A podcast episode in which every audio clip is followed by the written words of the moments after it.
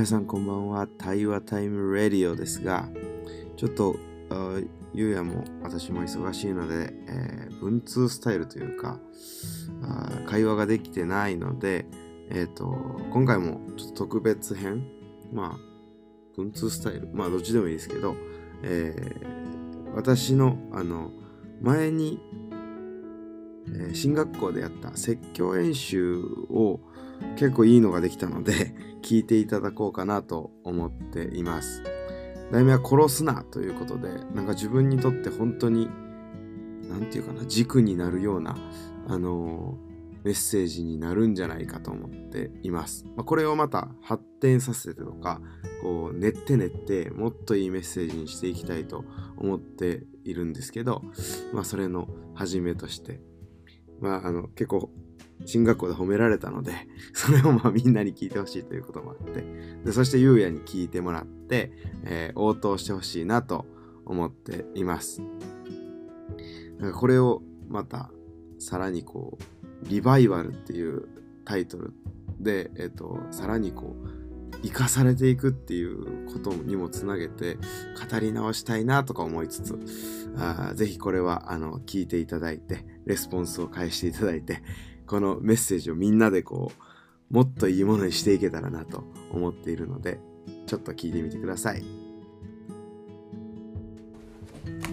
えー、それではえー、っとマタイの5章の21節22節から、えー、殺すな殺されないためにという説教題で説教したいと思います、えー、初めに祈ります。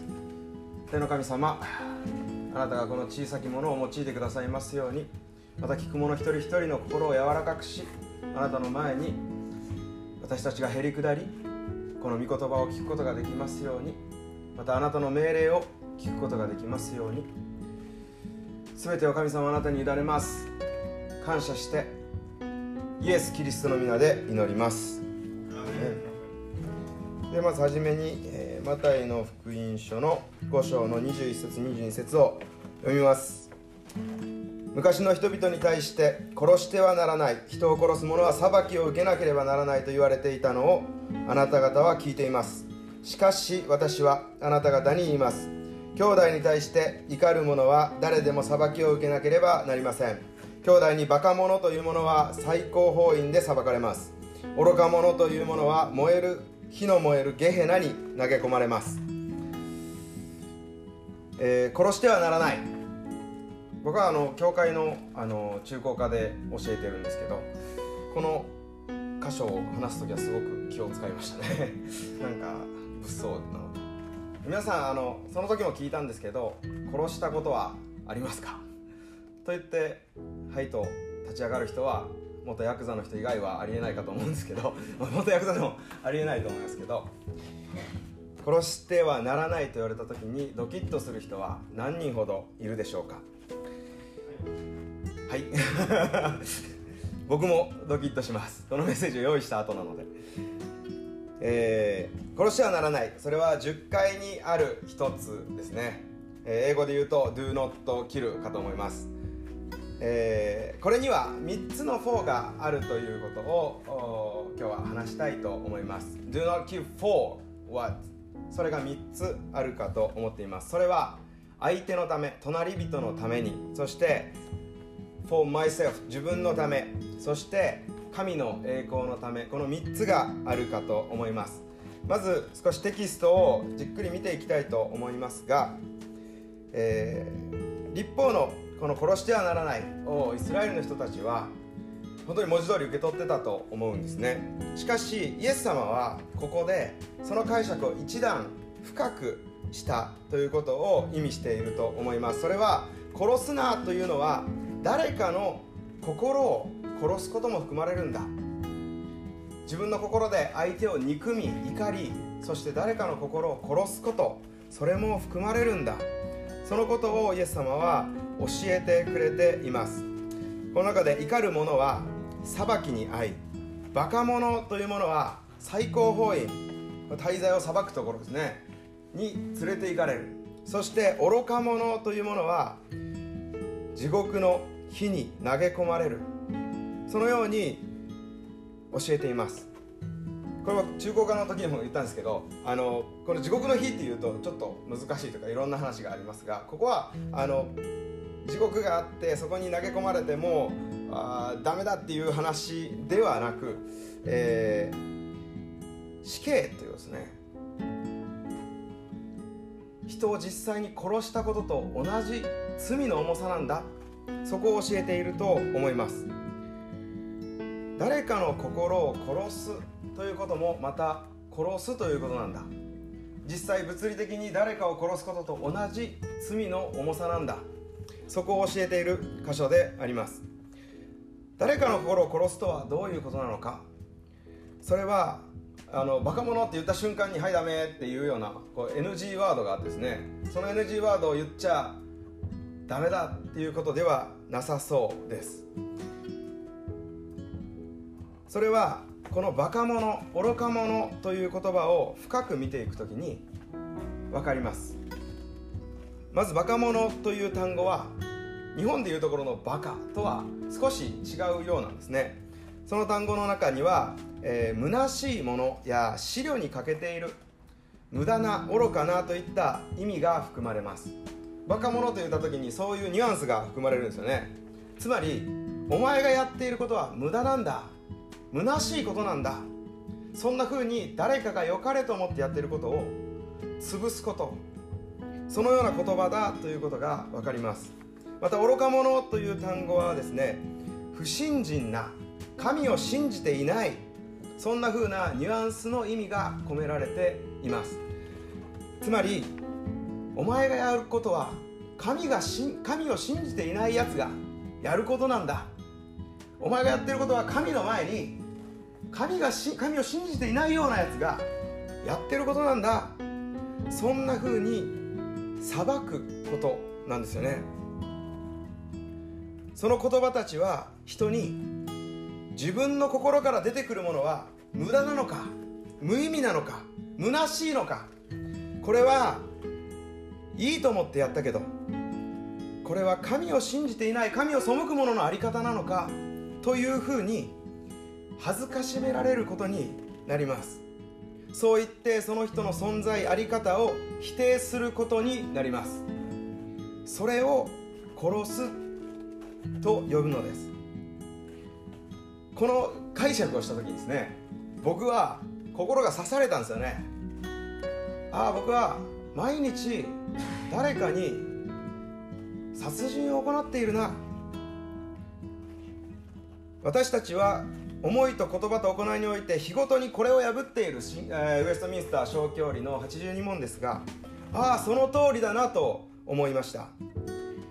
誰かのやっていることを無駄だ。これは神に喜ばれてないと私の目で判断して裁いていた。その心に気づきました。殺すな。その命令はまず第一にはその相手のためにですね子育てをやっている僕はこのことは本当に大事だと思っています。子供の心を容易に親は殺せるので子供が良かれと思ってやった手伝いを邪魔だと言って追い払うことは簡単なので非常に子供のためにこれはしたくないなと思いました。相手のためにですね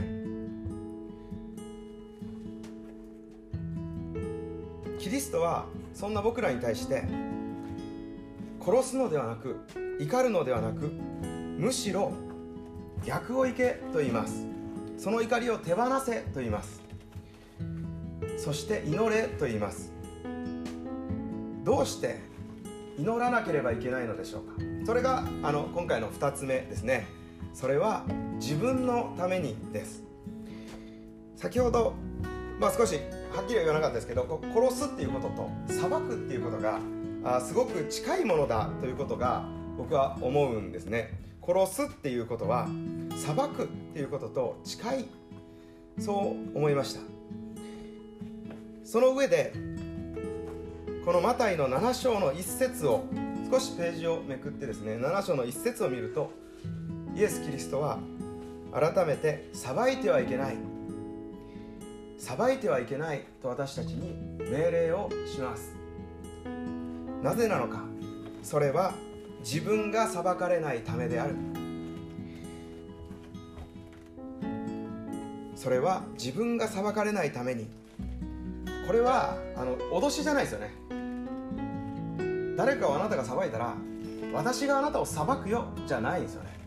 その後にこう続きます。あなた方は自分が裁くその裁きで裁かれ自分が測るその測りで測り与えられるのです。あなたが誰かを裁く時に誰かを殺す時にその刃はそのまま自分に刺さっていることに私たちは気づかなくてはいけません。私が誰かの良いと思ってやったことを無駄だと否定する時その心をやりたいと思う心を押し潰す時に自分の心のことも同時に潰しているのだ。そんな風に気づきます。実は10回は相手のために与えられたのではないということを新明記の5章を読むと分かります。新明記の5章の33節。あなた方の神主が命じられた道をあくまで歩み続けなければならない。それはあそれはいないですがあなた方が生き幸せになりあなた方が所有するその地であなたの日々が長く続くようにするためである。これはあなた方が幸せになるためなんだ。命の日々が長く続くためなんだと書かれています。それはあなたのためにということですね。殺すな。あなたが殺されないために。もう一点今日はお分かちしたいと思いますがそのことは神の栄光のために殺すなということです。Do not kill for God's glory ですね。神の栄光のために殺すな。3つ目の4です。それは何か？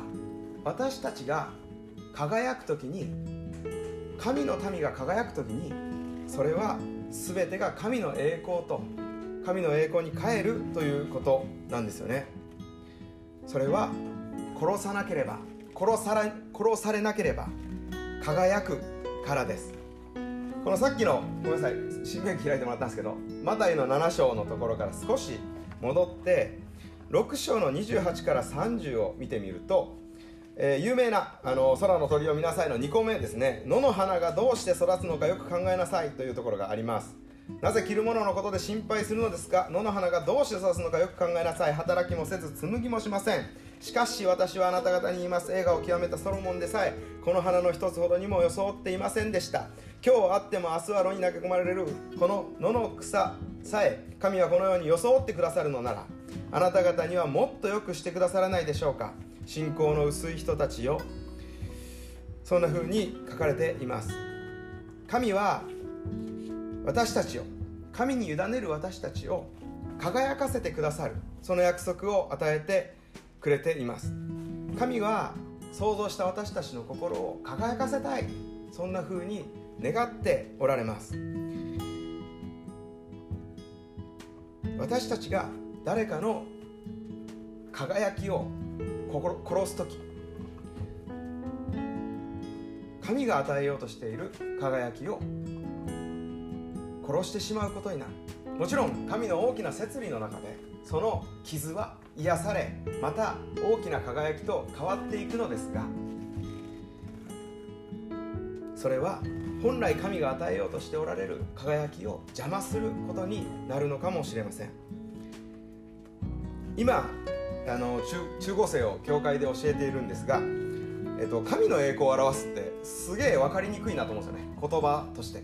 神の栄光を表すって何て説明したらいいか分かりやすいかなと思った時に、えっと、僕が中高生に伝えたのは神様ってすげえって思うことだなと思うんです。神様ってすげえなって思うことは神の栄光なんですよね。人が殺されずに生かされ、まあ、想像された良き状態に回復していく時に私たちは神が初めに用意しておられた輝きを放つことができると思うんです。私たちが輝き出すと人はなぜかと問います。その先にある答えは神様ってすげえなんですよね。神様がどれだけすげえのかを人が知るようになる。そのことが神の栄光を表すということなんではないかと思います。